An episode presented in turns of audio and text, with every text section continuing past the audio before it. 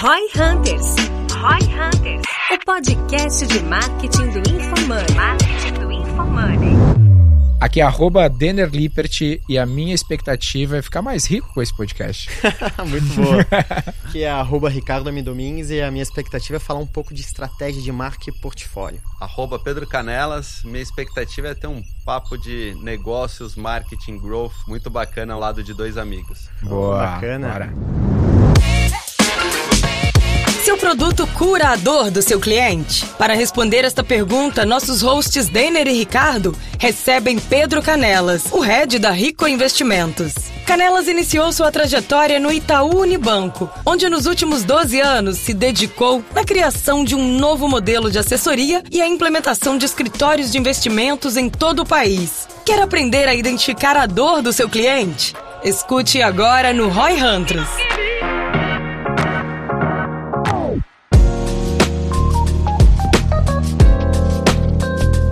Fala galera, hoje estamos aqui em mais um Roy Hunters diferente. Hoje quem vai comandar aqui é eu e o Ricardo. Vocês foram prejudicados, perderam dois dos nossos co-hosts que normalmente estão aqui com a gente. Mas vai ser legal porque a gente tem um assunto legal com um convidado incrível, que é de casa, na verdade. Eu que tô de fora da, da história. É outsider aqui. hoje, né? Eu sou o outsider. Estamos com o Pedro Canelas, que é o head da Rico, uma das Aqui. empresas da XP Inc., que tá com a gente aqui hoje. Pedro, seja bem-vindo. Ou Canelas, né? A galera da XP chama de Canelas, que é meio, sei lá, né? Canela. Vamos de Pedro hoje, então? Vamos de Pedro, pra lembrar os Vamos de. Pedro, vamos de Pedro. tá, acho que Agora vai ser Canelas. Cara, seja muito bem-vindo. Valeu, cara, obrigado. Mega prazer estar aqui com vocês para poder bater papo, sempre conversar sobre assunto Boa. bacana, diferente. Então, pô, mó, mó prazer estar aqui. Muito o. Domingos não sei como ele me aguenta, né? É. O dia inteiro, mas Boa. Vamos lá. Ó, e antes da gente seguir na conversa com o Pedro aqui, tem que lembrar do nosso parceiro aqui, o patrocinador do nosso podcast, que é a Minimal Club. Thank you. E o Gui adora, é um puta cliente dos caras e trouxe eles aqui pro podcast, que tá sempre no outfit aqui do Ricardo também, camiseta preta, camiseta básica. Eu ia falar da Minimal, Pedro? Não. Minimal Club? Minimal Club é o seguinte, cara, é um clube que tu paga uma assinatura e recebe camisetas básicas e coisas assim pra quem tem não quer pensar tanto na tomada de ah, decisão. essa que o Domingos assina. É, eu acho que esse aí É, tá, assim. tá assinando também. E é nosso patrocinador aqui, ó. Inclusive, eu trouxe de Tem um presentinho, presente, ó. que Pedro legal. Canelas. Duas. Duas aqui, ó. Pô, Espero que te sirva. maravilha. Ah, Pô, muito legal. e, cara, minimalista, melhor Obrigado. qualidade de tecido, Dura não bastante. desbota, tem uma baita duração, pode lavar 200 vezes, vai ficar igual. Pô, Não encolhe, a gente sabe como um centímetro aí faz diferença, então... vou, voltar- vou- vou voltar mais vezes. Tá legal aqui. Só pra pegar a camisa, né? E, eu acho, isso e outras duas pretas, que são as que a galera sempre gosta. Então, pô, galera, ROI20 é o nosso cupom, tá aqui também na descrição, clica no link e acessa lá, Minimal Club, faz tua assinatura pra ter uma camisetinha básica aqui, que nem o nosso Pedro Canelas, head da Rico, vai ter a partir de Maravilha. agora. Boa, mestre. Nice.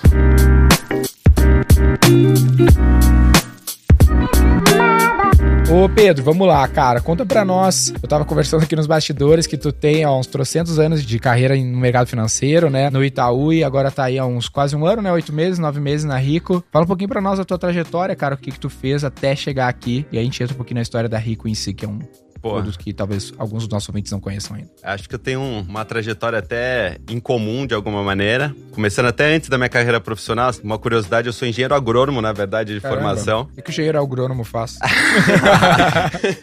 Mata a nossa fome, né? É, o engenheiro agrônomo, o que que o engenheiro agrônomo faz? Trabalha lá no banco.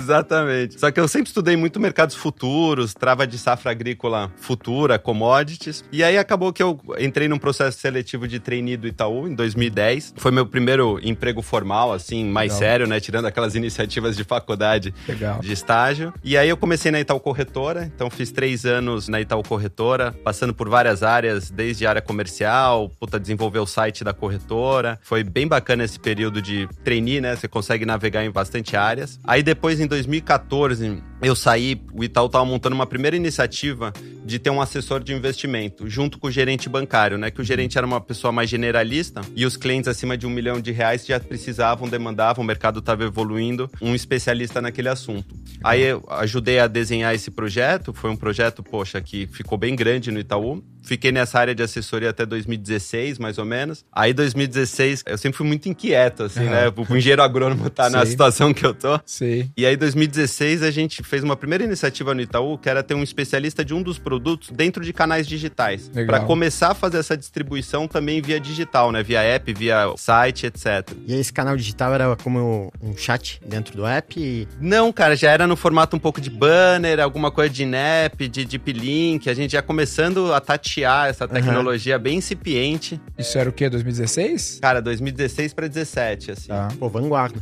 Isso é, aí em 2016, 17, Era bem era incipiente, era bem incipiente. Muito banner ainda, uhum. coisas dessa natureza. E aí foi muito curioso. Eu assumi a área com uma semana, teve um factoide no mercado financeiro bem grande que todo mundo ficou conhecendo como a delação do Wesley Batista, né? Sim, sim. O mercado foi um caos, a bolsa... Wesley Day, né? É, Wesley Day. Ah a bolsa foi desmoronou, não vou me lembrar, mas coisa de 7, 8% no dia. E aí eu tinha um, um, gestor, que é o Bruno Stein, virou meu amigo pessoal depois. Ele virou e falou: "Pô, precisamos mandar um e-mail para os clientes para falar que tá tudo bem, mercado financeiro é assim mesmo, amanhã é vida nova, para não se desesperar, não sair vendendo é, os ativos, achar que o mundo vai acabar, porque é da nossa vida". E aí a gente é uma área de comunicação no Itaú que falou: "Pô, mas para mandar um e-mail são três meses de aprovação, Pô, aprovação, fluxo, jurídico, lealtar, a gente sabe como é que é. Pô, aquele todo aquele processo e aí ele cruzou comigo no corredor e falou: pô, Canelas, não é possível, cara. Quem consegue mandar um e-mail? Eu só quero dizer pro cliente que tá tudo bem. Aí, pô, a gente deu um jeito lá no digital, mandamos e-mail, os clientes adoraram. Foi, pô, uma dor, a gente vai falar muito sobre isso, né? Uhum. Ele, o cliente estava com uma dor, você foi lá e solucionou essa dor. Isso sempre traz resultado. E aí ele passou, eu acabei assumindo a área de comunicação junto.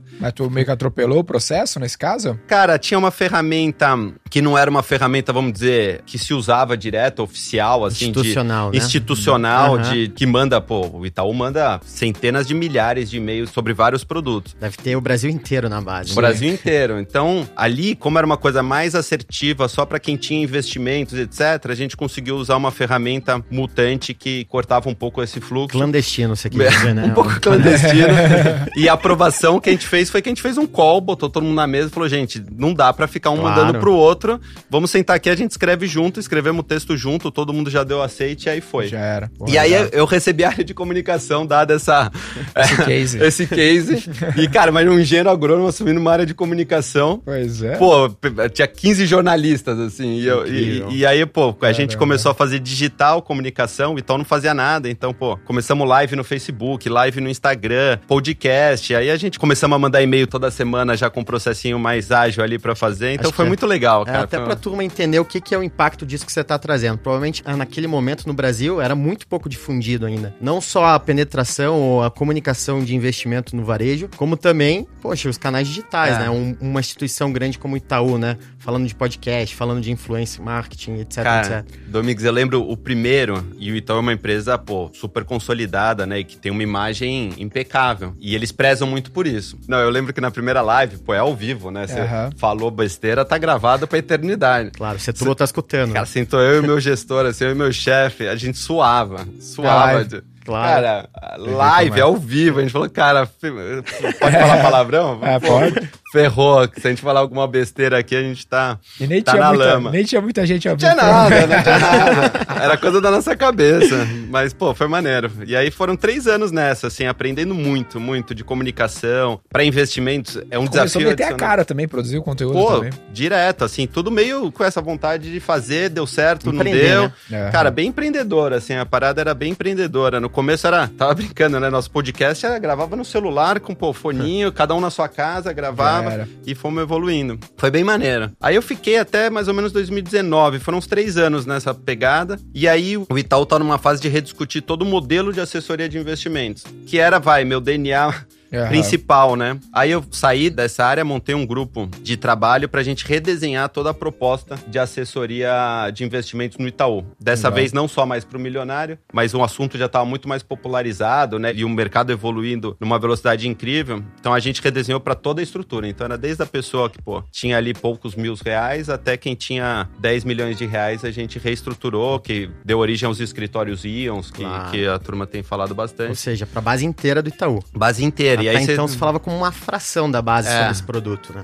E uma fração muito parecida, né? Todo mundo tem acima de um Claro. milhão. É mais ou menos a mesma conversa que você vai ter, a mesma linguagem. Pô, a hora que você tá falando com a pessoa de dois mil reais e a de um milhão, é- é outra Não, conversa, uma né? outra componente, é. É outra componente. Tem- aí você começa a entrar numa componente de idade também, porque, queira ou não, quem também tem acima de um milhão Claro. tende a ser uma população de mais idade, que já Momento de construiu vida, né? patrimônio, momento de vida. Então, Perfeito. pô, muito maneiro. Também é outra história que eu tenho bastante orgulho. E aí, chegamos aqui na última fase, que faz 10 meses que eu vim pra Rico, pra esse momento super bacana. Pô, é uma marca que eu sempre gostei muito à distância, né? Jovem, que fala esse linguajar e que talvez está disruptando um segundo movimento de democratização de investimentos, né? Já teve um primeiro, que foi aquela acordada que não Eu existiam sei. só os bancões tradicionais, quer dizer, existia vida além dos bancões. Que acelerou uns cinco anos atrás, mais ou menos, vamos dizer assim. é. Mas agora ainda tem essa quebra do, pô, do investidor pequenininho, né? É um mercado que tem muito barulho, né? Então, pô, é criptomoeda, é, é investimento internacional, um monte de coisa que a pessoa fica meio perdida. É, Fala, meu, ruído, é mais cara, que barulho, é muito né? ruído, é muito ruído. E nem tudo é pra todo mundo, né? Perfeito. E, pô, ajudar a chegar nessas pessoas com o que de fato vai ajudá-las a, pô, atingir os objetivos, construir a sua vida financeira, ter uma aposentadoria lá na frente mais saudável, pô, é um desafio que brilhou muito o meu olho e aí vim pra, pra, pra XP, pra, Não, pra. Legal. Olha só, eu tenho uma, uma dúvida que surgiu aqui nesse teu papo, um lance que eu tô pensando bastante, que eu vejo que muita empresa e muito do que a gente fala aqui nos outros episódios, acaba, invariavelmente, quando a gente tá falando de growth, de Roy Hunter, a pessoa fala muito de aquisição, né? De querer botar mais clientes pra dentro. A gente tá sempre falando, pô, tem que dar uma Mais do que ênfase isso, né? mais do que só adquirir novos clientes. E uma das coisas que eu vejo que faz muita diferença é mexer em produto. Né? Se tu eventualmente acerta a mão no produto, o growth fica muito mais fácil até na aquisição Sim. e na retenção. Ah, eu brinco sempre que o cliente mais fácil para nós, a gente teve um projeto com o Spotify e foi o projeto mais simples da vida, porque era um produto muito acertado. Então, tu fazia qualquer coisa, dava usuário, né? E aí passou por essa fase aí de reestruturar a forma como o serviço rolava lá no Itaú. Antes de a gente entrar mais profundo no caso da Rico, como é que foi essa experiência, cara, de reestruturar a forma como o serviço é prestado? Porque produto de tecnologia às vezes é, parece mais simples, né? Eu vou lá e mudo o app, pá, e já fica muito claro como mudou geral. Agora, tu mexer em serviço na escala do negócio de vocês lá na época, é complicado, né? Porque tu mexe Sim. na vida de um monte de gente, a galera tem Perfeito. know-how, se eu quero mudar know-how, Ah. como é que eu treino essa galera? Como é foi isso? Cara, Que sim. é bem o que eu vivo no lá. E é mudança de modelo de negócio, né? Você defender isso dentro de uma instituição grande como Itaú. Cara, foi uma trilogia, assim, eu posso dizer. É. e o primeiro passo, que eu acho que foi o, o mais acertado, a gente já trabalhava em ágil, né? No modelo de organização por squad, ágil. Eu saio, eu era, um, eu era um gerente de comunicação, de digital. Eu saio para liderar uma squad ágil, né? E, Tá. e acho que a primeira coisa foi ter acertado muito na composição desse time. Então a gente tinha gente de dados core, assim, meu, fera em dados, a gente tinha engenheiro, a gente tinha uma jornalista, a gente tinha uma economista, a gente tinha um time muito diverso, Legal. de skills muito diversos. Então, assim, cara, imagina uma jornalista falando com uma pessoa de ciência de dados, assim. É incrível. E não só de profissão, mas de formação e de origem socioeconômica. Legal. Que isso é muito porrada, cara. Por que, que eu tô dizendo isso? Porque na hora que você vai mudar toda essa cadeia da pessoa que tem dois mil reais, passou a vida para acumular dois mil, e a pessoa que tem 5 milhões de reais, por mais que a minha origem tenha sido um pouco mais classe média alta, eu tente ter empatia e formar um produto para aquela pessoa, cara, é totalmente diferente de quem, Viveu. cara, viveu aquela realidade. Tá. Então tinha hora quem tava desenhando a persona lá do varejo, tinha uma menina, pô, que tinha que é a Manuzinha, que é brilhante, pô, que vem de diadema, que convive. Ela fala, mas vocês estão de brincadeira. Isso aqui não é uma pessoa do que vocês querem desenhar. Então, pô, vamos pra cá. Então acho que você tem um time diverso. E não é só na parte de gênero, que tanto se fala hoje em dia, mas eu acho que se você vai na parte técnica, você vai na parte socioeconômica, você vai na formação e você passa por gênero, por todas as questões, cara, aí você tem um time porrada que você consegue realmente desenhar. Porque quando você vai desenhar um novo produto ou um novo serviço, não é brilhantismo, né? Você tem que identificar muito forte quem é a pessoa que você tá atendendo e qual a dor que ela tem. Tá. Se você resolve essa dor, cara, você fez, entendeu? Você se acertou. Que é um pouco que você falou, pô, por que, que o produto tem tanto sucesso em growth? Porque você resolve uma dor da pessoa de Legal. forma simples e fácil. Cara, compra isso aqui que é bom pra caramba. Aham. Muito mais fácil do que. Não, deixa eu te contar, cara, aqui, cara, eu sou muito cool, eu sou legal. cara, a pessoa tá vendo o vídeo da Anitta, tá É. assistindo o podcast. Cara, passou batido, Fácil, nem lembra é, quem é a sua. fácil. Agora você fala, cara, eu tenho um produto para você que você vai ganhar dinheiro, tá aqui, é simples, fácil e sem risco. Tá. Pô, rompi o ruído publicitário, né? Aham. Então acho que isso serve para uma campanha, mas serve para um produto assim. Pô, eu pegava o telefone para ligar para esses clientes, para avisá-los que eles tinham o produto. O que, que eu vou falar para ele? Cara, não vou ficar falando não, solidez do Itaú, histórico. Sim, não, é Cara, beleza, cara, não, cara, vem cá, eu vou te atender, você, eu sei que você precisa, você tem dúvida, cara, eu vou te dar conteúdo, eu vou te dizer aonde investir todos os meses, se você tiver um problema, e precisar resgatar um, um investimento, pô, pode me ligar que eu vou dizer de qual que você resgata, cara, é isso aqui que eu vou te ajudar, pô, Animal, né? Legal.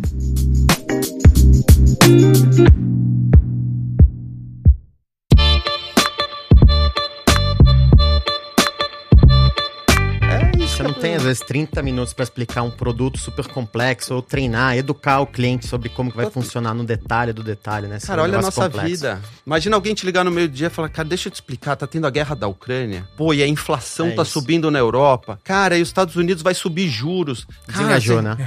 Desengajou, O que, né? que tá. Caraca, cara, me liga e fala, pô, Canelas, tem uma oportunidade aqui, eu vi que você tem um recurso em conta. Pô, eu acho que o melhor lugar pra você botar seu dinheiro aqui é onde você vai, pô, ter uma relação ali que você vai ganhar um dinheiro legal, vai correr um risco controlado.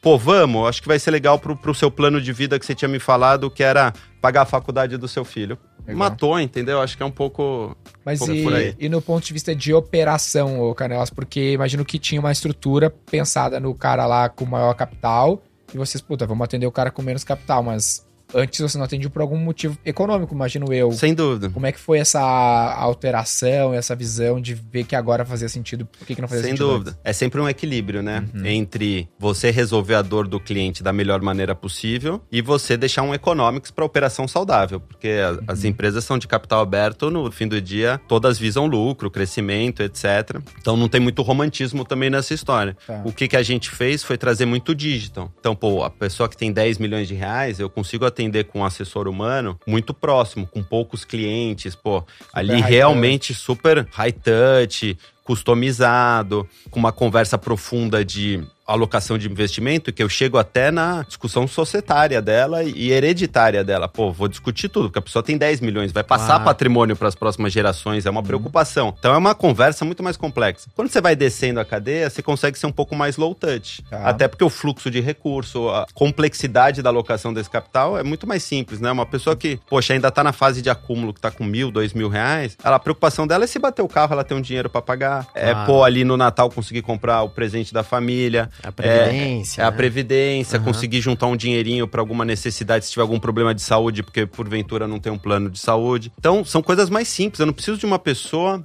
fazendo uma conversa de uma hora, né? Então, Tá. o digital consegue suprir muito essa Muito necessidade. E aí você vai fazendo do high touch, passa pelo low touch e você chega no digital only, que é atender 100% digital essa pessoa. Que talvez seja onde ninguém achou a fórmula mágica ainda. ninguém achou. Eu, eu e o Domingos estamos, Estamos debruçados estamos sobre esse debruçados sobre esse case. É, mas é muito legal o que você falou, porque é, acho que mostra muito a importância de ter a segmentação correta do teu público, né? Entender o economics de cada faixa e como que você... Qual que é o teu modelo de servir, né? O teu modelo de negócio com cada faixa. O que você falou no final do dia é quase que uma racionalidade de mix de canais, né? E a gente gosta muito de ver, de ter esse approach de pensar canal, né? Então, quem tá nos escutando deve poxa, se pautar muito talvez no canal Facebook e no canal Google, né? Alguns ainda tem um canal Insight Sales, é um canal, tanto quanto um Google, quanto uma landing page, etc, etc. Então você saber o, como otimizar esse mix, buscar esse econômico saudável, dado o teu perfil de cliente, ele é essencial, principalmente no jogo que a gente tá debruçado hoje, né? Total. É uma combinação, né? Dados. Quando eu me formei, Perfeito. todo mundo falava que você tinha que saber falar inglês, né? Aham. Nossa, no colegial, né, você tem que saber falar inglês. Se você não souber falar inglês, você não vai a lugar nenhum. Cara, inglês era quase enabler pra você ter uma vida executiva,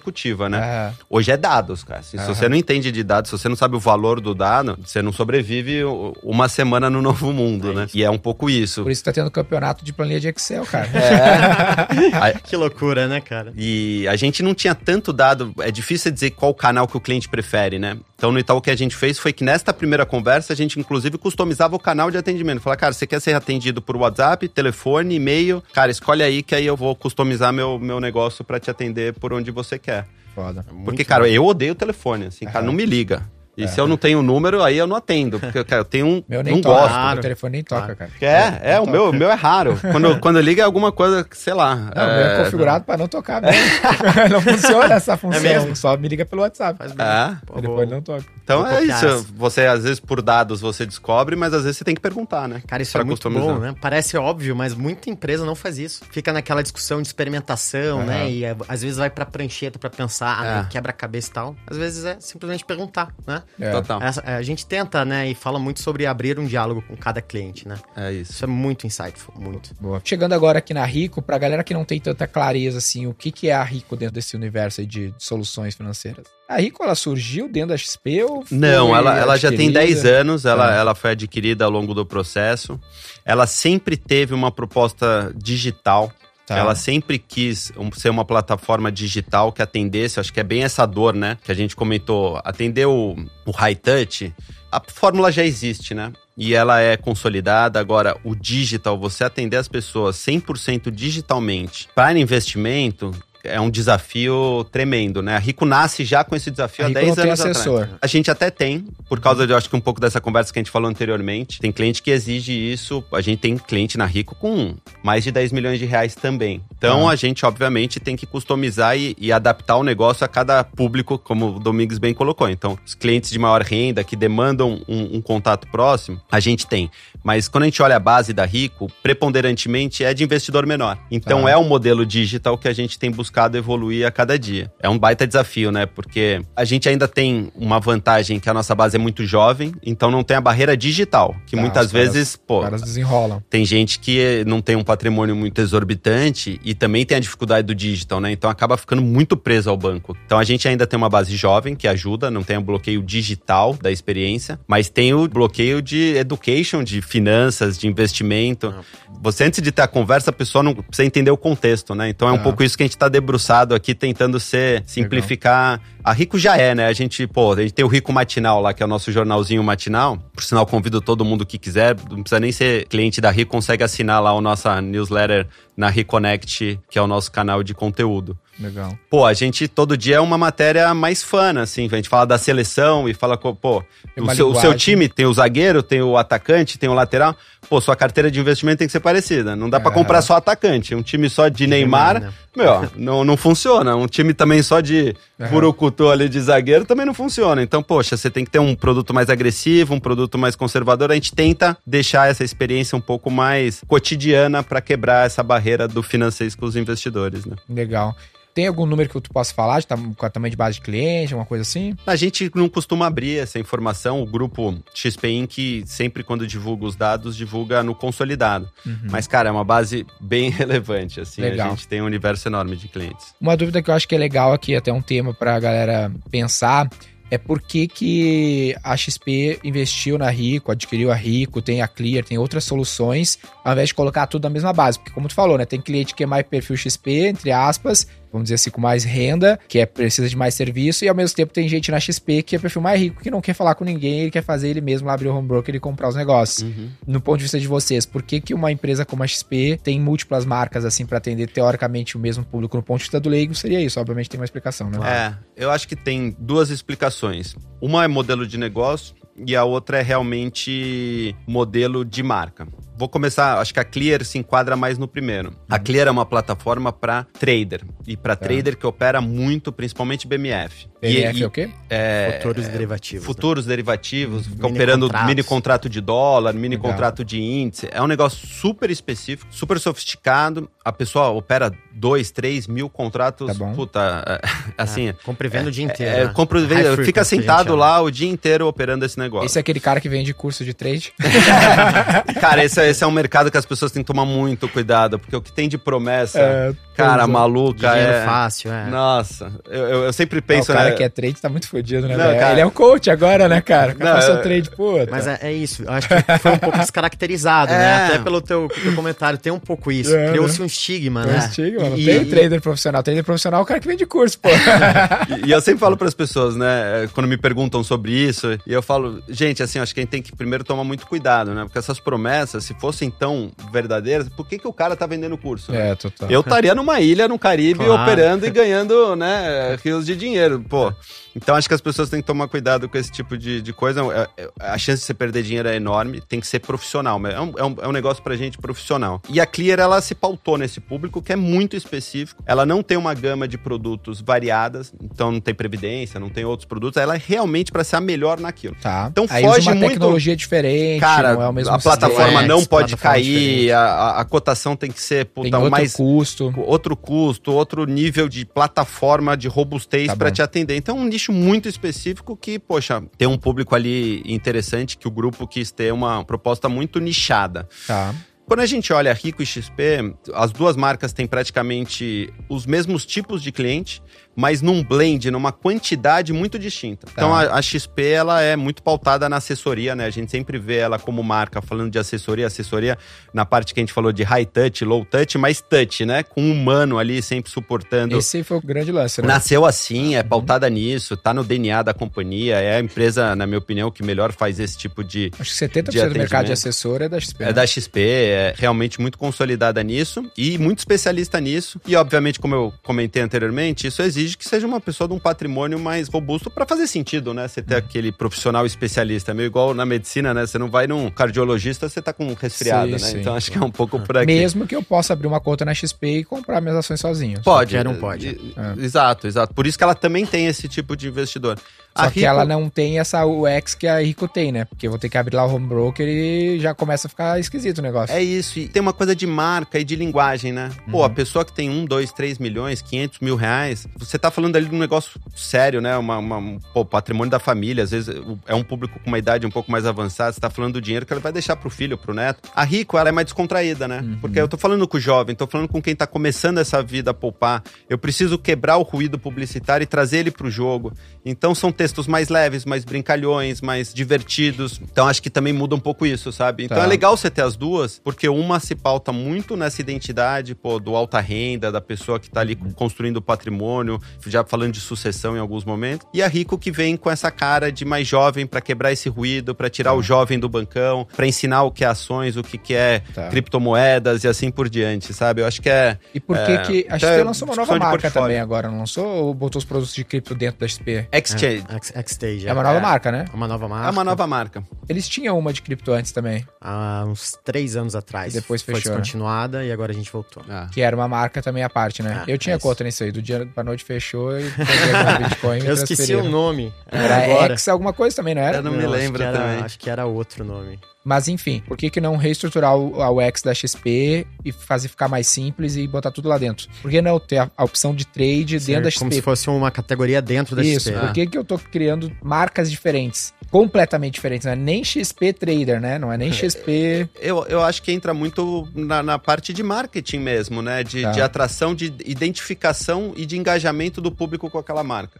Tá bom. A XP é uma marca mais séria de alguma maneira, né? Pô, é seu assessor de investimento, é uma marca sofisticada, é uma marca, pô, de exclusividade. Ela atrai esse tipo de público. Pô, a. Rico é uma marca divertida, uma marca que traz um elemento de diversidade muito forte. Pô, a gente tem um movimento Minas que investem para atrair mais mulheres para esse mercado. Então a gente aborda de uma maneira diferente. É um pouco, pô, Adidas e Nike, assim. Tá bom. As duas têm um portfólio amplo, as duas têm o tênis de corrida, o tênis, o street wear, né? Mas, poxa, tem gente que se identifica mais com Adidas, tem gente que mais com Nike. Então, acho que o poderio, quando a gente pensa no grupo de aquisição de cliente, de captura de mercado, Tá. você ter duas marcas distintas que geram engajamento e identidade com públicos diferentes, pô, é muito poderoso. Sim. Acho que Então, gente- passa um pouco é, por aqui. A gente pode pensar em cavalos de batalha É. também, né? E eu acho que a X-Stage se posicionando dessa forma, ela ainda consegue se conectar com um novo público e até ser um cavalo de batalha contra o mercado Bitcoin, contra uma Bitso, que tem uma proposta muito clara e tem uma base gigantesca. Sim. Então, você tentar, eventualmente, dialogar com esse cliente que está no mercado Bitcoin, que já está acostumado, né? Poxa, aquelas moedas eh, digitais, etc., com um UX, um diálogo, um front-end, uma plataforma, um serviço. Imaginar que a gente vai conseguir transitar esse cara para uma plataforma XP, porra, um portfólio super amplo, Aham. e conseguir conectar com ele. Então, acho que passa muito por gerar essa conexão, essa identificação que o Canelas falou. Top. E, e a gente consegue amarrar isso muito com o que a gente estava falando agora há pouco sobre segmentação. Então, tem uma coisa que eu acredito muito que é, às vezes é melhor você ter uma solução nota 10 para, sei lá, 10 milhões de pessoas. Entendi. Do que ter uma solução nota 8 para 50 milhões de pessoas. Então, a despeito de você conseguir dialogar ou atingir cinco vezes mais pessoas, Uhum. a tua solução é 8. Não vai conectar, não vai ter É. aquela resonate que a gente chama, Sim. não cria identificação, né? É, o que pode acontecer também, se a pessoa opta por ter tudo na mesma marca, ela acaba prejudicando, né? Porque às vezes, por exemplo, o que é o cliente, vou especular aqui, né? Mas só pra galera sacar. É, O cara é cliente da XP, alta renda, sei lá, já tem trocentos anos de, de patrimônio acumulado. E aí ele vê uma. Vamos dizer que a XP começa a fazer uma comunicação que tu citou que a Rico tá fazendo. e Não sem ter a conecta, marca da Rico, o cara até começa a sentir que não é pra ele a, O que tá a? XP daí. Exatamente. é. Exato, exato. Eu acho que as- hoje em dia, dado todo esse ruído que a gente tá, tá comentando, se você não gerar um, pô, uma paixão ali, se você não for uma brand lover, é muito difícil, né, você gerar engajamento com a sua marca. E se você quiser abordar todos os tipos de cliente, você acaba diluindo tanto pra satisfazer a todos que você não satisfaz nenhum. Ah, Ou, Ou, são ou- nota 8 para um monte de gente. é né? isso. Então a gente prefere ter duas marcas muito diferentes, que se posicionam de forma diferente, que usam linguagem diferente, pra realmente gerar identificação e, e engajamento de um, de um a- aspecto maior Tem- da, E da ainda população. assim, o cliente da XP pode comprar cripto. É. Então, nem por isso ele chega a ser desassistido. né? Isso. É mais parecido com o que a Ambev faz no fim das Perfeito, contas, né? uma tem ótima referência. Ela tem uma cerveja premium, uma cerveja É low cost dentro da mesma empresa, né? Pro É. público leigo é uma coisa completamente diferente, mas na prática é feito pela mesma Ela empresa. faz isso numa escala gigantesca, né? Por isso que ela consegue controlar um market share tão grande igual a Ambev controla. Uhum. E ela tem, às vezes, cavalos parecidos, né? Você pega, pô, Skol e Brahma. São duas cervejas de mainstream, são duas cervejas de preço muito parecido quando você olha nas regiões. Mas, cara, você tem uma conversando ali com o sertanejo, com o Aham. futebol, a outra falando, pô, de leve, do bloquinho. É. Então, você vê que você tá E as, abordando du- e as públicos duas têm muita história no país É. também, com marca, né?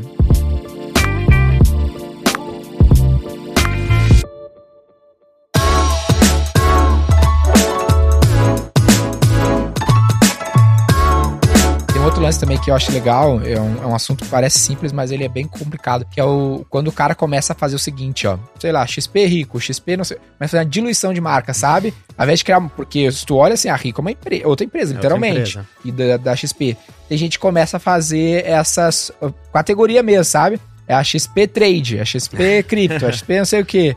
Começa a ter uma diluição de marca. Como é que tu vê isso? Porque não é uma opção que vocês não, não optaram, né? A tua ex também tem isso, pô. Itaú Personalité, né? Itaú tem, tem um pouco disso também. É, e acho que a indústria vai e volta, né? Assim, eu acho que apareceu muito. Antigamente era, pô, vou descolar, né? Eu vou fazer um produto diferente. Às vezes a minha marca, ela simboliza uma coisa A, eu quero construir uma coisa B. Pô, então eu vou descolar da minha marca, eu vou só falar de B, minha marca é independente. Só que aí você começa a sentir falta da ancoragem da marca mãe. Aham. Porque é difícil, cara, você construir uma marca do zero. É Pois é, muito muito difícil. difícil. é muito investimento, é muito capital. E aí você fala, pô, não, vou fazer uma marca nova, cool, diferente, mais moderna. Aquela marca ficou mais desgastada. Aí você vê, ninguém te ouve, ninguém sabe quem é você. Total, aí você sente falta da manha. Apesar Aí dela estar desgastadinha, Aham. Aí você começa a colar um pouco mais. Aí você Sim. começa a fazer a fase que o mercado tá agora, que pra mim é o segundo estágio disso, que é, pô, eu sou cool, mas sou da marca mãe. Então é um pouco essa. A, a Rico é um pouco isso, né? É rico do grupo XP Inc. Então Aham. você traz o grupo XP Inc. Mas isso vai, pra não vai muito ao público, né? Não, não, não. A- até porque a Rico já é uma marca mais consolidada, nasceu separada do grupo. Sim. Mas é isso, você começa a ancorar pra trazer alguns valores pra tua marca. Então, o que, pô, que tu acha dessa estratégia de quando o cara acaba dando uma diluída na marca? Ele começa a fazer não sei o quê, XP Eu não acho sei o que- quê, XP não sei o É. quê. Né? É, é, acho que cada caso é um Ah. caso, assim. Pro cliente final, fica tudo XP, né? Aham. Acho que talvez esse que seja o mais relevante, assim, e, e que você comunique pro cliente. Aí você tem XP Seguros, que é a, a marca, porque às vezes você tem que ter o CNPJ, né? É outra empresa, se- XP Seguros. Então você nasce com o nome, mas na verdade é Seguros da XP, né? Então você vai, Um na, exemplo na eu, prática, que eu gosto de falar é usando. que a Ferrari, por exemplo, foi comprada pela Fiat, né? Muitos anos É. atrás. Então, tipo, penso, o mesmo cara que fabrica o Uno é o cara que fabrica a Ferrari, né? Teoricamente é a mesma companhia. Mas o cara não gostaria de comprar o Fiat, Fiat de alta Ferrari, né? performance, tá? É uma outra parada. Então, É. eu prejudicaria demais o cliente ali, talvez, né? Ele não se sentiria bem. É. é. Mas são marcas, assim, que elas dependem muito da ancoragem da principal, né? Uhum. Queira ou não, quem distribui, quem tá na mídia é XP, então isso fica muito forte, né? Uhum. Lá na Rico, pô, tamo super bem, a última campanha foi super bacana uhum. para se estabelecer mesmo, né, como uma empresa mais jovem. E, da porta para dentro, tem isso da porta para fora, mas da porta para dentro, como é que é a, a, gestão? Porque cada uma das marcas é uma empresa, tem um Sim. head. Super independente, a gente tem vida própria, a gente discute coisas próprias. Obviamente que você tá no ecossistema e você busca sinergias é, uhum. é, que você tem, tipo, pode encontrar. de serviço compartilhado entre as marcas? Tem muita coisa da infraestrutura de suporte operacional. Uhum. Não era. A gente fez essa migração há pouco tempo. Pra você ter mais sinergia. Sinergia, mais, escala, tem coisa que, pô, não faz sentido tu ter todo o arcabouço operacional independente, porque aí você tem que desenvolver um, evoluir um parque tecnológico, depois você evolui o outro parque tecnológico. Pô, você é, evolui um só, né? Então você tem muita sinergia que a gente busca capturar, mas a, a gestão do negócio, a parte de comunicação, das campanhas. Por exemplo, tem um CTO para cada marca ou um CTO só? Tem um, o que a gente chama de local CTO, né? Então, hum. Então cada marca tem um CTO local Agora, quando você sobe em cima dos dois locais, tem um CTO geral que olha todo esse parque tecnológico é da, do grupo. Inc. Que hum. é o CTO XP Inc. CFO a mesma coisa. CFO a mesma coisa, marketing é mais ou menos a mesma coisa. Pô, tem o Lisa, uhum. que é o CMO XP Inc., que cuida das três marcas, mas a gente tem ali a a Carol, que, que não pôde estar com a gente hoje, que é a nossa head de marketing da Rico local, né? Então a gente Legal. sempre tem essa figura local e a figura mais institucional, né? Legal. O que, que tu acha, Domingos, para quem está nos ouvindo, está pensando em ter mais marcas? Dizer o próprio caso da V4. A gente uhum. atende clientes muito diferentes dentro da V4, desde padaria a XP e a experiência que a gente fornece é muito diferente. E a gente já pensou várias vezes, pô, teve outros players no nosso mercado que já construíram outras marcas, depois voltaram atrás. Para quem está nos ouvindo e pensa nisso, claro, o que, que tu. Claro, não, essa dúvida acho que deve aparecer muito, né? Na eu vejo isso muito direto, o cara né? criando outras marcas, eu fico, puta. E aí, criar um novo produto, um novo segmento é. uma outra marca, né? Eu, que, eu que do jeito que é na XP é outra empresa praticamente, né? Perfeito. Literalmente é, né? Foi uma é, empresa adquirida. E, e, talvez a decisão tenha sido diferente ali porque foi uma aquisição no meio do caminho, né? Uhum. Talvez se naquele momento ali a XP provavelmente pensou, será que vale a pena a gente desenvolver versus comprar? É, então, que é uma outra variável dessa discussão. Mas eu acredito muito no que o Canelas trouxe. Você rampar uma nova marca costuma ser bastante desafiador. É. Então, acho não, que é é o cliente uma... fala disso para mim, eu é. já fico. Tá não, é um movimento clássico ali, é um reme-reme, né? Você fica lá remando, remando, uhum. remando, pra, poxa, conseguir conectar, conseguir gerar esse awareness, etc, etc, pra eventualmente chegar lá no ponto de virada, né? Enquanto você tem uma marca que você já tá construindo e já comunica algo, já tem, poxa, consolidado na cabeça das pessoas, acho que a conversão, né, a identificação, ela tende a ser muito maior. Então, acho que a decisão depende muito do, puxa, será que o que eu tô criando tá indo muito diferente da alma do, de quem eu sou? Quase que aquele why do Simon Sinek, eu acredito muito no why, que é a alma, né? O que, que a gente faz, né? Por que, que a gente faz o que a gente tá fazendo? Então, desde que o why seja o mesmo, eu acho que para quem tá escutando vale a, a gugada aí. Simon Sinek, Start with Why. Uhum. Se o Why for muito diferente, eu acho que é vale sim a reflexão de criar uma nova marca, sabendo dos custos, riscos que isso vai trazer no tempo, tá? A, a e também a desfoque, né? Porque é? você, você acaba olhando duas coisas ao mesmo tempo. O ideal, se eu puder sempre escolher ter só uma, Melhor. Pô, eu sempre teria uma. Você consolida investimentos, você consolida. Tem cases, né? Nike, Apple. Gera um engajamento para toda uma base de clientes. Ah, fora o valor do ecossistema. Para mim, a Nike é mais case até que a Apple, porque a Apple ela tem uma mensagem, né? Ali muito forte de tecnologia, de aspiração. Pô, a Nike tem para vários tipos de, Pessoa, de, né? de, consumidor, assim, é inacreditável. O portfólio vai de esporte, por roupa de sair, por streetwear, pô, e ela engaja todos então, é um case, para mim, muito forte. Faz verdade. Pra mim, o ideal é você ter só uma, mas é um pouco o que o Domingos falou. Pô, eu vou montar um outro negócio. Ou eu quero abordar um cluster de cliente muito distinto que o meu original entre em choque aí talvez você tome a decisão de ter a segunda. A Rico e XP passa por aqui, tá? Eu acho que são públicos muito distintos, com, com engajamento muito distintos, com linguagem muito distinta para abordar. Então, eu acho que é um case que faz sentido ter. Mas eu evitaria ao máximo, tá? Porque, Sim. cara, é, construir é uma marca não é fácil. É, e, outra empresa, é. E ah. tamanho capital também tem que entrar na conta, né? E é caro hoje é em dia. É caro demais. Muito e caro. com o ambiente cada vez mais competitivo, criar uma marca tá cada vez mais caro. Por isso que talvez a decisão caro. da compra possa ter sido parte da tomada de decisão né? Sem dúvida. Ter criado. Fora Sem prote- dúvida. proteção de mercado, né, naquele momento. Legal. O que que tem de grandes highlights lá que vocês têm feito de comunicação pra conseguir crescer e tirar o máximo de ROI do que vocês estão fazendo? Muita inovação, né, Canelas? Muita inovação, muita tentativa de sair do ruído e sair da bolha, né? A gente tem. A nossa campanha anterior era um pouco esse, para os clientes saírem da bolha. A gente evoluiu para o Pense Rico, né? Que é um pouco desse espírito de que você não precisa ser um milionário para investir bem, você não precisa ser um milionário para receber boas recomendações de investimento. Cara, se eu te oferecer isso por digital, por que não, né? Porque, Por que, que não posso chegar com o melhor que tem no mercado para um cliente de, de 500 reais, 200 reais, né? Legal. Então acho que passa muito por aqui. A gente tá tentando convencer as pessoas de que é possível, de que é acessível na Rico. Então a gente veio do bolha, que é, pô, cara, sai dessa bolha, sai dessa poupança, pelo amor de Deus. Até hoje as pessoas investem na poupança. A gente fica desesperado. Acho que 40 milhões de pessoas investindo na poupança muito- ainda. Muita gente ainda, assim. Por mais que o mercado cresceu, o número de investidor na bolsa aumentou, ainda a população brasileira tá muito ancorada na poupança. Então a gente tá tentando romper essa bolha, literalmente. Tu sente diferença nessas campanhas com os grandes motes, assim, que se tu acerta o mote faz diferença na, na aquisição? Cara, sem dúvida, a gente, a gente acompanha muitos indicadores de marca, né? Então, pô, familiaridade, consideração, todos esses indicadores que são antecessores da conversão, né? A gente tem que olhar duas coisas, né? A primeira é se o seu negócio está convertendo, que é aquisição, growth, pô, quantas contas eu abro por mês, e o outro você vai mapeando qual a saúde da tua marca, né? Quanto ela é, pô, familiaridade é se ela é conhecida, consideração, se a pessoa te considera para consumir. Se isso aqui começa a enfraquecer, você começa a gastar mais dinheiro com isso aqui. Legal. Porque, pô, se você não é conhecido, se a pessoa não quer tua marca, pô, na hora que eu te ofereço alguma coisa, eu preciso te dar mais, né? Pra Bate te, no te- CAC. Então bate no CAC. Então, é, a gente tem sempre que balancear isso. Então, uma marca forte, você gasta menos CAC, porque a pessoa já te quer, né? Tá bom. É mais você chegar na hora certa. Então, é um pouco isso que a gente acompanha muito bem. E as campanhas têm tido um resultado super bacana. Esse do Pense Rico foi bem bacana essa última campanha. Legal. Acho que uma mensagem aqui é o que a gente já falou em outros episódios, né? Investir em branding, de alguma forma, é comprar growth futuro.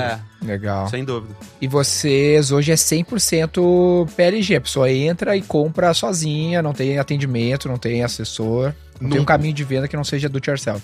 Exato. A não ser que, pô, a gente vai acompanhando a tua vida, dados, né, de novo. Então a gente tá, pô, mapeando, vendo o que a pessoa tá consumindo dentro da plataforma, qual que é o comportamento, ou qual que é o, o recurso declarado dela, porque quando você entra, você diz qual o seu patrimônio, né? Aham. Até por uma questão regulatória, e aí a gente começa a calibrar o quanto você pode abrir de posição na bolsa, etc. Então a gente sabe quanto você declara de ter de patrimônio e seu comportamento ali no dia a dia tu já sabe quanto tu tem desse share dele. desse share, e aí a gente começa a olhar também o tamanho do seu bolo, né? Pô, se Legal. você entra lá e você declara que você tem um patrimônio mais robusto, pô, será que esse cliente não necessita daquele high touch que a gente falou, sentar, conversar sobre sucessão? Aí tem uma galera de Aí suporte. a gente tem uma galera especializada que aí a gente te coloca numa operação mais, mais high touch. Legal. Mas o 90% da base, estamos Tá ali, no- tá, tá no digital, tá nesse 90%. low touch, porque mesmo no digital, às vezes pode te dar uma dor de barriga, né? Uhum. Pô, Canelas, legal, os conteúdos são bem, entendi, mas cara, tô aqui com um problema, eu quero falar com o humano.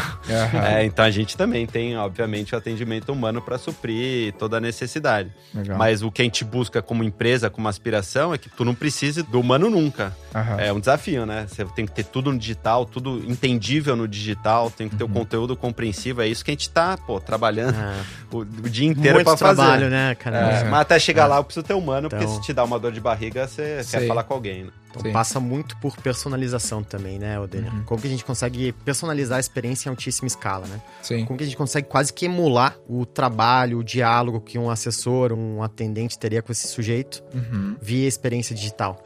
Via Um plataforma desafio mesmo. é, intelectual muito interessante. E hoje o app deve ser mega relevante, né? Sim, A galera acessa mais pelo app acessa muito mais, mais, pelo app. muito mais app. Muito É. mais app. É impressionante. É Então- impressionante. O time de Mas- UX lá tem que trabalhar. É, tem que trabalhar pra caramba, porque, pô, é uma tela muito menor, né? Aham. Essa é uma questão que eu desafio às vezes os dados, assim. Uhum. Eu não gosto de gente que briga contra o dado, porque é, Aham. é no mínimo ignorância, né? Mas eu tenho uma tese que algumas coisas mais sofisticadas quando você vai fazer, você faz pela internet. Uhum. Então, apesar de você ter menos acessos, aquele acesso tem um valor enorme. Hum. Porque é na hora que o cliente para, fala, não, peraí, deixa eu ver aqui onde eu vou Meu investir. extrato, né? Deixa eu, deixa eu comparar Evolução, com a concorrência, ah. pô, se meu investimento tá bem, se não tá mal. Sabe uma coisa meio momento... É, o cara acessa muito mobile porque Agora o mobile é o dia a dia, olho, né? Pra É o dia a dia. Então vale você Ah. ter esse cuidado, porque não quer Interessante. dizer porque o app é acessado, puta, Mas isso tu, isso é vezes. um feeling teu, não necessariamente está baseado num indicador. Um feeling meu, mas que a gente até tem, tem achado alguns indicadores fortes, porque Justifica. o tempo de navegação quando tá no site nesses momentos é muito maior do que no app. As páginas que tu procura é, são páginas mais Sim. de consulta, então É, a gente tem eu acho indicativos legal legais. esse lance do feeling, porque às vezes a gente fica, mesmo que o dado seja importante, obviamente, todos concordamos, mas tem um quê de, cara, tu precisa considerar a tua experiência com a Claro, parada. Às vezes até em conteúdo, a gente fala que às vezes a gente vai impulsionar uma série de conteúdos. E tem aquele conteúdo que ele é pérola, que tu sabe que ele é bom pra tua marca. Mesmo que talvez ele não tenha o melhor indicador, tu quer que ele apareça mais porque tu acredita que Sim. aquilo tem um valor mais importante. Que tem que considerar também na hora de fazer a parada, Sem né? dúvida, até porque senão você fica ancorado só no que você sempre fez, né? É. Você não tem ali a ousadia de tentar alguma coisa diferente. Então acho que a, a combinação é sempre positiva. Não dá Legal. pra ficar brigando muito com artística, dar. é, Tem a parte Tem a artística parte um artística. Legal. Intuição, entender muito de pessoas. cara. Sim.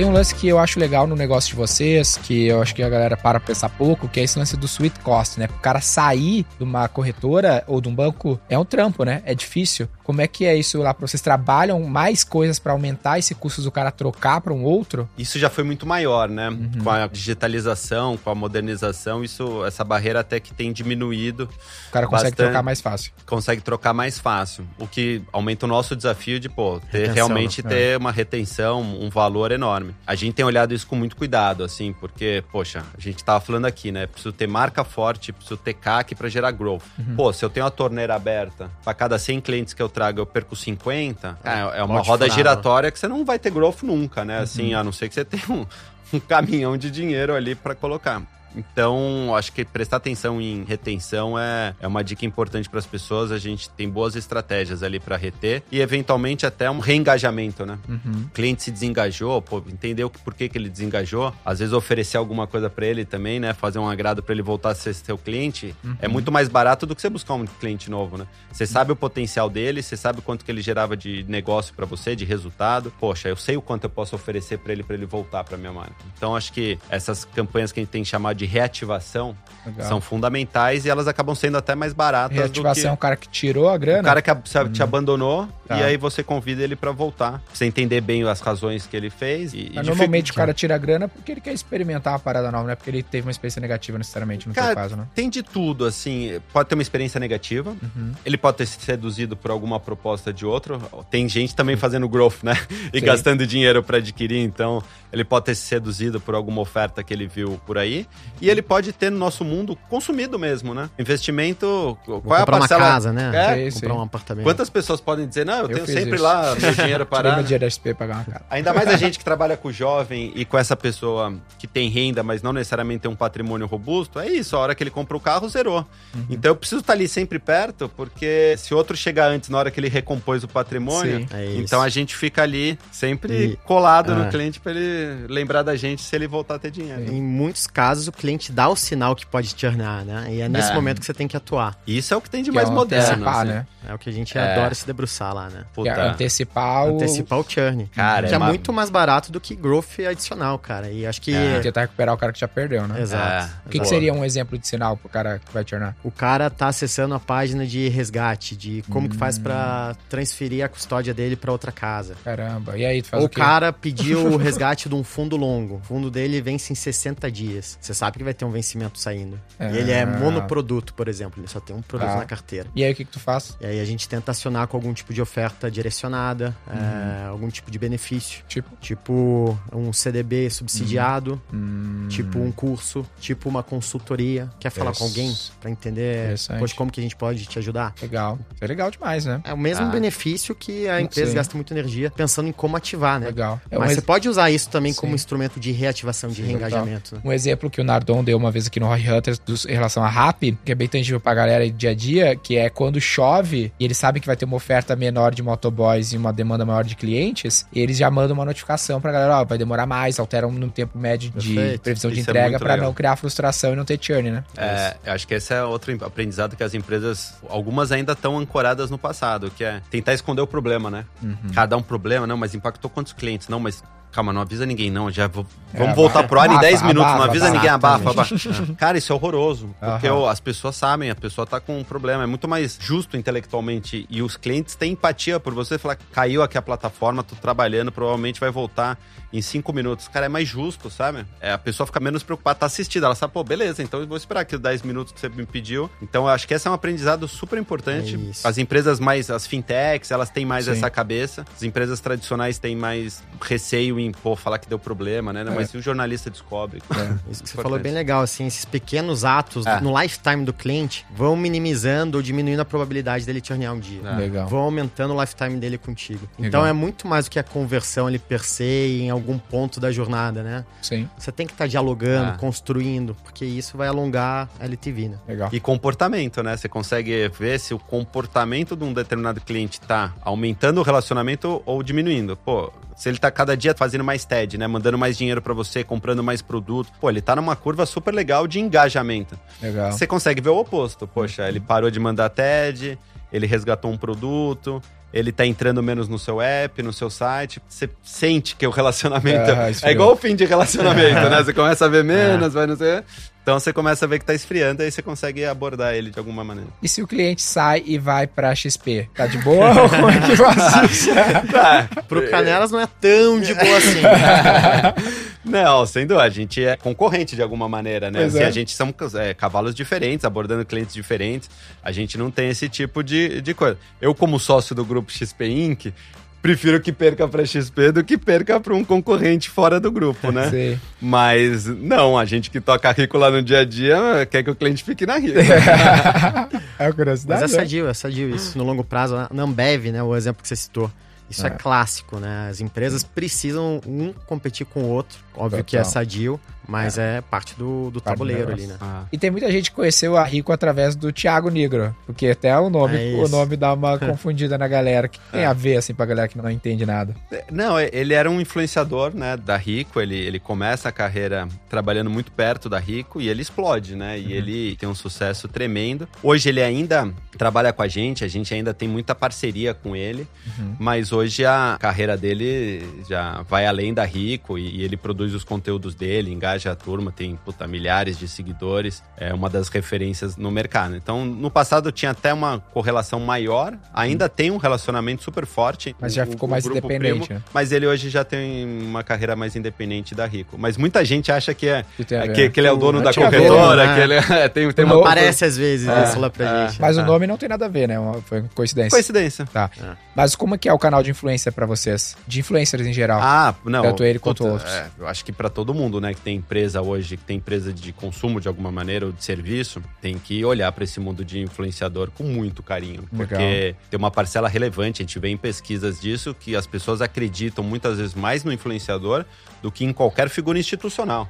Tá. Então, assim, às vezes você tem um economista-chefe da casa, você tem um influenciador, tem uma parcela da população que tem mais confiança, mais segurança, que o influenciador vai te dar uma recomendação Legal. melhor, porque não vai ter o viés, não, pô, não, não tem conflito de interesse, uma série de questões.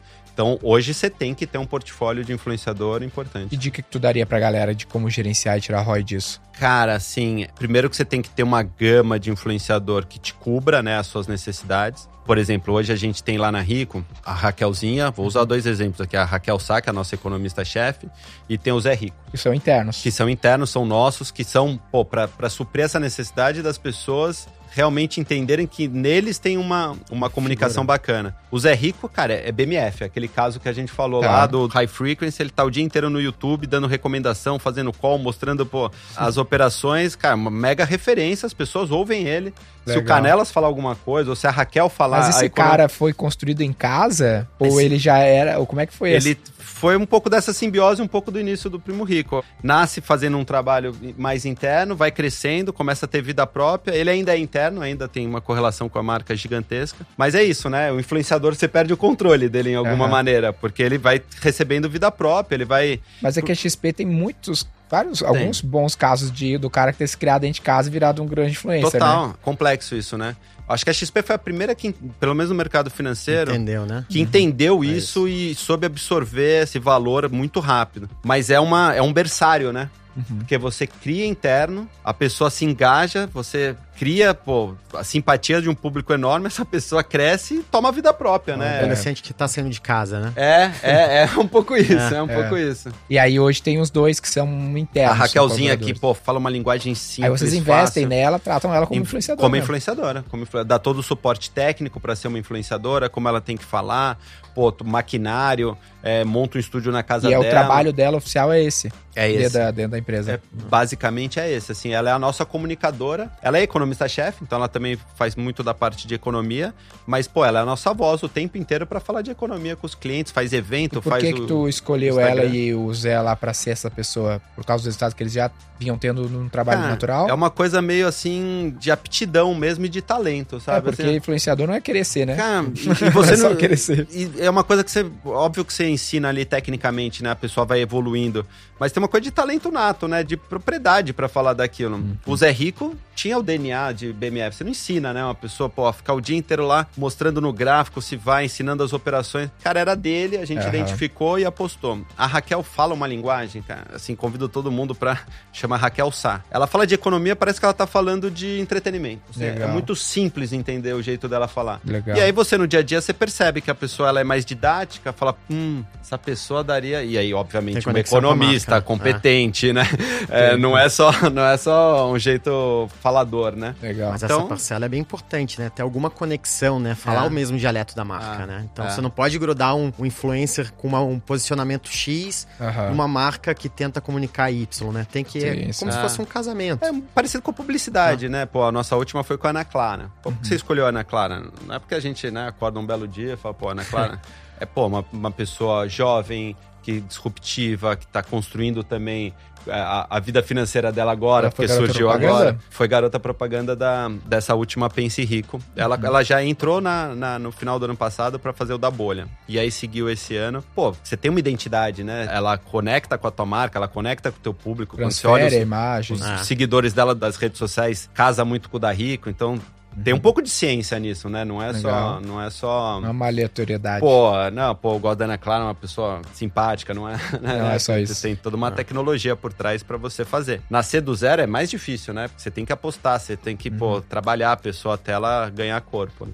E vocês têm muitos outros influenciadores que são de fora do mercado. É um canal importante. Sim, hoje em dia, né, quando você vai, pô, a gente vai lançar em breve nossa conta e cartão também, né? A Rico, a gente falou bastante de investimento, mas a gente vai entrar na, no mundo de banking, que é uma necessidade para esse público gigante. Legal. Outro mercado que também super consolidado, com taxas altas, e a gente quer fazer o mesmo trabalho que a gente fez em investimento ali de, de romper essa bolha e oferecer melhor produto, serviço a um preço mais adequado para essa população. Você vai lançar um cartão, na, na estratégia de lançamento, não é só o PR, né? Aham. O, o Garrut está aqui, nosso PR, é um trabalho fantástico que você faz, mas, pô, você, você faz o PR nos principais canais de comunicação, mas você também faz via influenciador, pega 10 influenciadores que cada um tem 5, 10 milhões de seguidores, pô, olha o, Alcance, né? Olha o alcance que É. você vai fazendo. Então, influenciador é fundamental, né? Fundamental. As pessoas no começo tinham receio, né? Porque Sim, os influenciadores não tinham CNPJ, né? No, no- no Era sentido- muito formal, né? Era muito informal, as marcas mais E o tradicionais. risco, né, do cara pô, fazer uma merda quando ele está associado à marca. É isso, é isso. Pô, esse gancho final aqui pra gente caminhar pro final do banking, novo produto. Por quê e por que agora de lançar esse lance do banking do cartão? O porquê acho que é muito simples, né? Se a gente tá querendo trabalhar com o jovem e com a pessoa que tem pouco investimento e que vira e mexe, ela deixa de ter um investimento porque comprou carro, casa, etc. Se, pô, se a gente quer ser a melhor plataforma nessa faixa da população, o produto de bank é fundamental, né? Porque você não tem investimento o tempo todo. Então, se a gente quiser dar uma completude para estar sempre ali, para na hora que o cliente voltar a ter dinheiro, Aham. eu preciso ter uma proposta que ele esteja comigo o tempo inteiro. Entendi. Então, se ele está consumindo meu cartão de crédito todos os meses, se ele tem investimento ou não naquele período, é irrelevante. Mas Aham. eu tô ali, ele tá me consumindo, né? Legal. É, então, conta, cartão.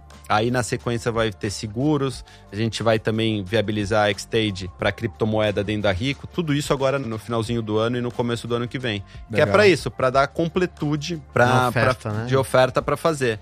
Porque agora eu acho que Cara, uma das coisas que eu sempre achei que eu era mais empreendedor que executivo, minha Aham. vida inteira.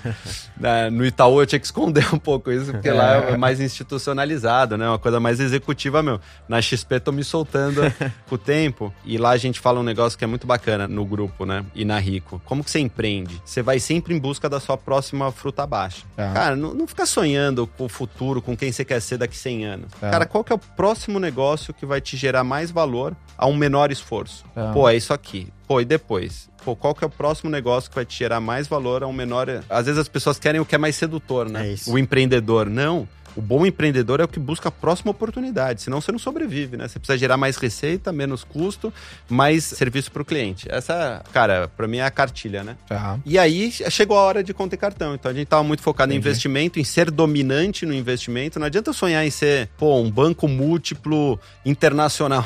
Pô, se eu não sou nem dominante no, no meu pedacinho ali no. Entendi. Então, pô, primeiro a gente se consolidou, a Rico nessa faixa já tem uma posição super consolidada. Agora chegou a hora de conta e cartão e a gente tá avançando no- em banking. Muito bom. Animal. Concordo 100%. Muito bom. Incrível. Pedro, pra gente finalizar, cara, pra galera que quer saber um pouco mais da Rico, abrir uma conta, como é que faz? Não sei se tu tá ativo em rede social, se tu é mais low profile, como é que a galera faz pra acompanhar Tô. mais informações. No, no LinkedIn, né? Pedro Henrique de Oliveira Canelas, meu nome inteiro. Já vi que ser influenciador não é a profissão primeira dele, Não, que começa pelo começou LinkedIn, pelo né, cara? LinkedIn, Se, cara. se o cara é influenciador, ele você já não começa esperava, no? TikTok mesmo. Não, tá- de- não entrou na dancinha ainda? ô Não, não, não, ainda não, ainda não. Mas, pô, podem me procurar. E mais importante é abrir a conta na Rico, É né? aí, é que, isso é, aí, pô. que é a rico.com.você. Principalmente, pô, não quero abrir conta, né? Convido a, a conhecer a Reconnect. Pô, pesquisa aí no Google, põe Reconnect, é nosso portal de conteúdo, de informação. Legal. Então, mesmo que a pessoa, pô, não quero abrir conta, já tenho conta em outro lugar, pelo menos consome lá o conteúdo da Reconnect, que vocês vão ver. E aí Sim. depois vocês vão abrir conta na Rico, Ou- vocês vão, vão a- chegar à conclusão que é o melhor lugar pra vocês investirem. Abre a conta só pra testar a usabilidade, a experiência, como é que eles estão fazendo a parada. Primeiro pezinho, né? Pra dar o leite do Domingues aqui também. Ajuda aí. Bom demais, galera.